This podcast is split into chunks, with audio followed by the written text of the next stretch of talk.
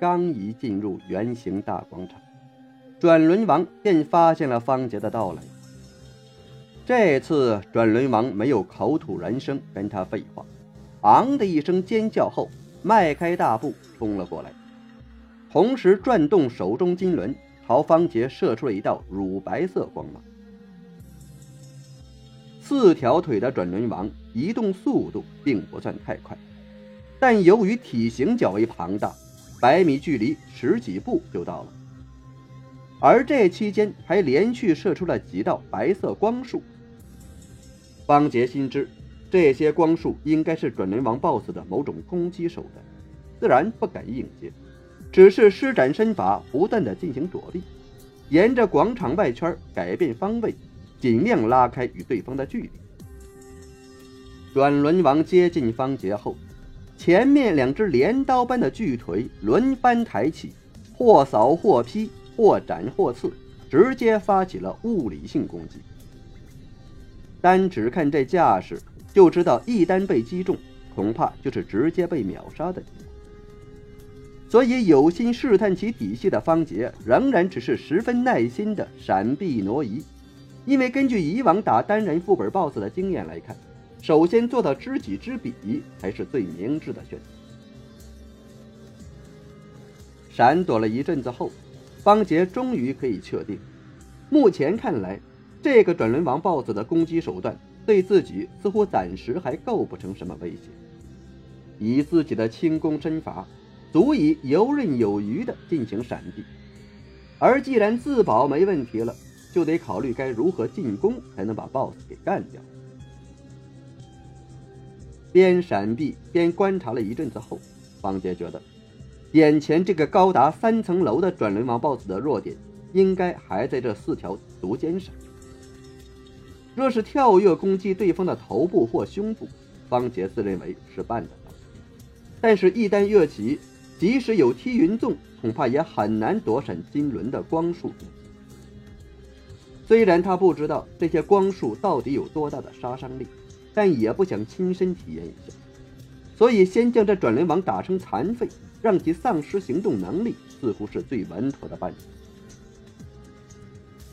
当然。计划虽然定了下来，但真正实施起来也不是那么容易的，因为要想砍掉对方的腿，就必须近身与其缠斗，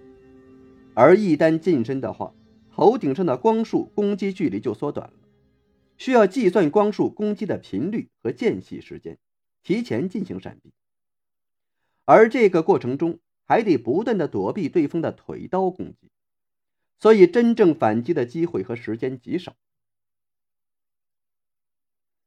不过，心态十分平和的方杰本来就没指望很快就能把 BOSS 干掉，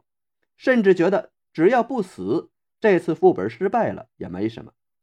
所谓一回生，二回熟，他相信只要彻底的摸清了 BOSS 的底细，掌握了一些经验和规律，下次再来的时候就不会有任何麻烦了。所以，即使有了计划。方杰仍是一边有条不紊地施展轻功进行闪躲，一边观察、计算、收集着有关转轮王 BOSS 的各项信息。偶尔发现了反击机会，也不会盲目上前攻击，只是冷静地等待下一次机会的出现，以求证其可靠性。半个多小时后，渐渐有了底气的方杰猛地一个提速，向转轮王右侧绕去。转轮王显然没料到方杰的身法竟然还有所保留，前腿下意识地朝方杰先前所在之处横扫了一下，这才赶忙刹住前腿，朝方杰射出了一道光束，身子也跟着方杰转动起来。而就在转轮王收腿的这一刹那，先前晃过去的方杰再次出现在了转轮王面前，不仅躲过了那道光束。还趁转轮王双腿没来得及抬起攻击之际，腰进运肩，肩通于臂，向前一冲，跨出一大步，疏忽缩脚，身形一矮，挥起雪刀，快速实砍两刀，再又连忙抽身而退，正是雪刀刀法中的劈指削斧。这两刀砍下去，可不是一般的两刀，不仅加持了十二成内力，还加成了十二成精力。虽然方杰的上限精力并不算高，算上百分之二十五的副本加成，也只有不到二万点，但在灵异类副本里却可以当成二十万点来用。再加上难度级别的攻击加成，所以这两刀的杀伤力极强。结果，噗的一声，出人意料又在情理之中的是，方杰这两刀劈下，竟然直接就将卷轮王的一条腿给砍断了。已经抽身退到远处的方杰见卷轮王的腿如此不经砍，也是微微一怔，心中颇为后悔。暗想：早知如此，先前就应该顺便把左边那只腿也砍断算了。他在这边贪心不知足的同时，转轮王却正在发出一阵痛苦的嘶喊，仿佛受了很严重的伤。嘶喊过后，只见其愤怒而又痛苦的再次朝方杰扑了过来，只不过动作明显比先前慢了半拍，走路的样子也是一瘸一拐的。四条腿的转轮王都被方杰抓住了机会，三条腿的就更不在话下了。方杰没有跟对方客气，与对方接触之后，故技重施的又往左边绕去，然后很快便将转轮王的左前腿也砍去了半截，再次惹得转轮王一阵痛苦的嚎啕大叫，却又拿方杰毫无办法。不过，失去了两条腿的转轮王倒也了得，竟然没有倒下去，而是从爬行改成了直立行走，看上去样子显得有些滑稽。当然了，这样一来，转轮王也没有办法再用腿发动攻击了，只能不停地摇着手中的金轮朝方杰射出光束。已经稳操胜券的方杰没有因此而掉以轻心，因为他知道。这些 BOSS 随时都有可能拿出什么杀手锏来，所以他仍是小心翼翼的，一边闪避，一边寻找机会发动反击。期间，他曾尝试过用雪刀招架这些光束，想看看是否能对其采取强攻战术。不过，只挡了一次，方杰就不敢再应接了，因为这些光束是一种纯粹的精力攻击。即使招架住了光束，也照样会被消磨掉不少精力。以他目前的精力值，最多扛五下就得精尽而亡。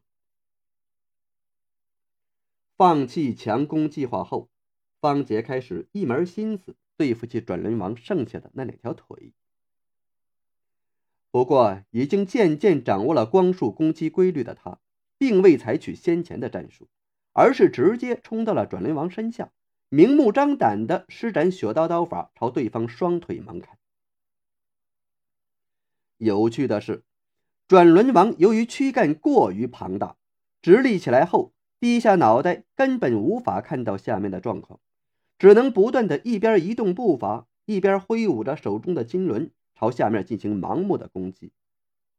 而方杰则采取敌动我动，敌不动我也不动的策略。挥舞雪刀追着转轮王的步伐猛砍，结果只不到片刻，转轮王四腿皆被方杰砍断，彻底成了一个残废 BOSS。不过，BOSS 挑战到这里，方杰反倒难以得心应手了，因为每当他想接近已经矮了整整一截、只能原地攻击的转轮王的时候，对方手中的金法轮就像是长了眼睛一般。所发出的光束总能在关键时刻阻挡他的前进路线，即使从对方身后攻击，也同样如此。见势不可为，不能直接冲过去攻击 BOSS 的头部要害，方杰只得静下心来，一边试探性的用暗器技能进行攻击，一边重新思考着对策。可想了半天。觉得目前唯一的办法就只有硬扛一道光束，采取两败俱伤的打法，先把对方那条拿着金法轮的手臂给砍下来。只要砍掉了那条手臂，这转轮王也就彻底成了没牙的老虎，任人宰割了。不过，由于先前耗费了不少精力值，现在若是硬扛一道光束的话，恐有性命之忧。就算不死，在被光束消耗精力后，恐怕也没多余的精力进行加成攻击。万一一刀没砍掉对方的手臂，那就真的有点麻烦了。方杰想过直接服用孟婆汤，将状态加满再发动攻击，但想来想去又觉得实在不值得。毕竟这玩意儿在遇到紧急危险的时候服用才是性价比最高的。所以最终，方杰干脆停止了试探性暗器攻击技能，只是绕着转轮王不断的闪避奔跑，拖延战斗状态时间。由于方杰没有再发动攻击。转轮王的光束也一直打不到他，所以三分钟后，方杰利用战斗状态结束的间隙，直接服用了一枚回满状态的火苦灵药，才重新发起了攻击。他硬是扛下了两道光束，耗费了大半的精力值，才将转轮王的一条手臂给砍了下来。然而，让方杰十分郁闷的是，转轮王断掉那条有金法轮的手臂后。另一只手却又凭空变出了一个金法轮，然后像先前一样不断的发出光束，阻挠他的进攻步伐。有些傻眼的方杰只得再次拖延了三分钟时间，通过吃药恢复状态后，才彻底将转轮王砍成了只剩下躯干和脑袋的人棍。杀一个毫无反抗之力的人棍 BOSS，自然费不了多大的事。觉得大功告成的方杰玩了个血道大法的小连招，将其脑袋一刀劈成了两半后，还十分潇洒的摆了个环刀入鞘的 pose。但自娱自乐之后，让方杰觉得疑惑的是，转轮王 boss 死后没有掉落任何物品。开始他还以为是爆率不高的缘故。但想到自己这个难度级别的副本应该有爆率加成才是，怎么可能连 BOSS 都不掉东西呢？要知道，这一路上虽然没杀多少小怪，却也弄了十几颗各类宝石，这 BOSS 怎么也应该比小怪要强点吧？就在他百思不解之际，却听“砰”的一声炸响。转轮王的尸体突然爆裂开来，然后便见那些被炸开的碎块迅速幻化成一个个和正常人一般大小的迷你转轮王，细细一数，足有十多个。看到这一幕，方杰总算是明白了，难怪他开始还觉得这转轮王 BOSS 似乎有点菜，原来这 BOSS 死后还能产生变异。看着眼前出现这么多迷你小 boss，方杰的脸色不禁变得凝重起来。正要找准其中一个小 boss 冲上去试探深浅，心头却不由得一震，因为他惊讶地发现，不知道是不是因为巧合，这些小转轮王的数量不多不少，恰恰就是他先前没有正确回答问题的通关数。如果真是这样设定，那可就有点意思。没有继续想下去，只听“唰”的一声，雪刀再次脱壳飞出，方杰凌空一握，手中似是握着一条泛着红光的赤蛇，弥漫着一片血气。就在这刹那的血光之中，只见其飞身跃起，高举高打，朝附近的一个小转轮王当头劈了下去。